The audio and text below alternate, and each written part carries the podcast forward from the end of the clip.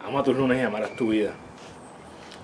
Nos, han, nos llevan muchos años diciéndonos algo que no es totalmente cierto y es que tú no puedes cambiar tu pasado. La realidad es que sí, tú no puedes ir al pasado y cambiar las acciones que tuviste, pero lo que tú sí puedes cambiarle tu pasado es el contexto que tú le das. Así que tu pasado no es fijo como nosotros nos han hecho creer. Tu pasado, tú le puedes dar un contexto diferente según tú vas madurando. De seguro hay cosas de tu pasado que en el momento tú pensabas que era lo peor que te pasaron, pero a, a medida vas pasando el tiempo te das cuenta que probablemente fueron las mejores cosas que le pasaron a tu vida.